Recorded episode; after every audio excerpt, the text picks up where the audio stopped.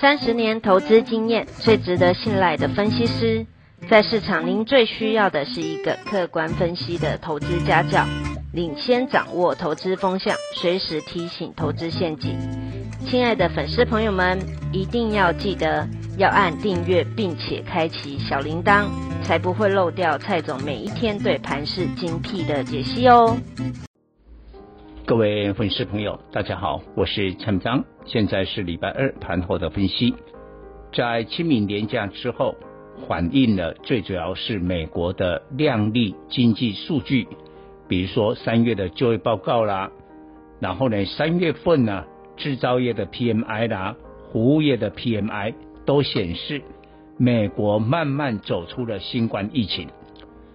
到目前哦，美国三亿人有三分之一。大概一亿人已经施打了疫苗，所以未来报复性的消费将会展开。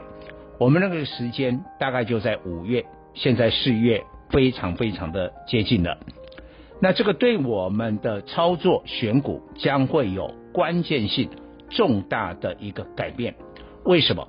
因为在过去一年当中，像美国、像欧洲，他们的民众是被关在家里。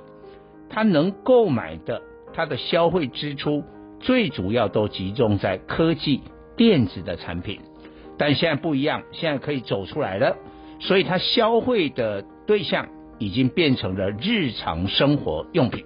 好，那我到底在讲什么？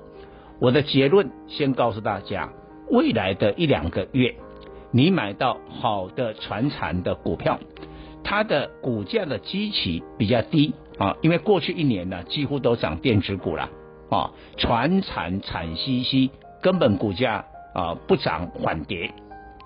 现在要改变了，因为人们出来消费的东西很多是日常生活用品，跟传产反而是有关系的。所以你看今天呢，大盘当然表现不错，涨了一百六十八点啊，但是我们看电子指数，就电子类股啊。涨一点二趴，半导体多一点，一点六趴。但是今天你知道吗？包括了波涛、造纸、钢铁、橡胶，还有航运，涨幅都超过两趴。甚至波涛呢，因为龙头的台玻涨停，呃，涨个整个类股涨了八趴。所以呀、啊。这些都是比这个电子或者半导体的涨幅更大，但台积电也涨，但台积电今天也没有完全的填息啊，盘中有填、啊，收盘没有啊，哦啊，联电只有涨两毛而已，晶圆双雄啊，其实哦，今天表现的没有想象中那么强，更何况现在美国的电子盘翻黑喽，今天的亚洲股市呢，像这个大陆也没涨哦。所以明天呢，哎，情况又不一样了。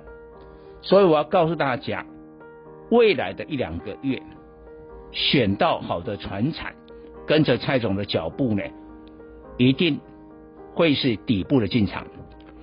今天蔡总的会员，普通会员跟特别会员，当然我不是在吹嘘我们的绩效啊，我不是这种人，但是我要告诉大家一个结果。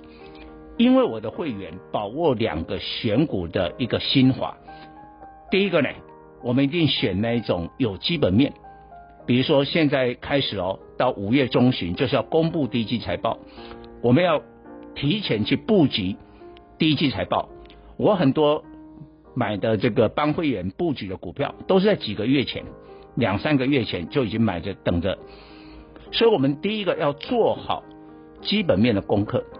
啊，我们绝不呢参加所谓的投机炒作。哇，看什么股票有投机有消息啊，呃，什么大户进场锁码，我们就跟着跳进去。我们不做这种事情。第二个，一定是尽量在底部进场，底部进场，那才有这个。你你知道，现在其实越来越多人认同我之前讲的，钢铁是看好的一个产业。今天钢铁也很多档亮灯涨停，但是重点是你现在才知道啊，你也不见得买啊。但我的会员很早中红就十四块多就买着，以今天的价位来讲，我们的获利已经达到将近六成了。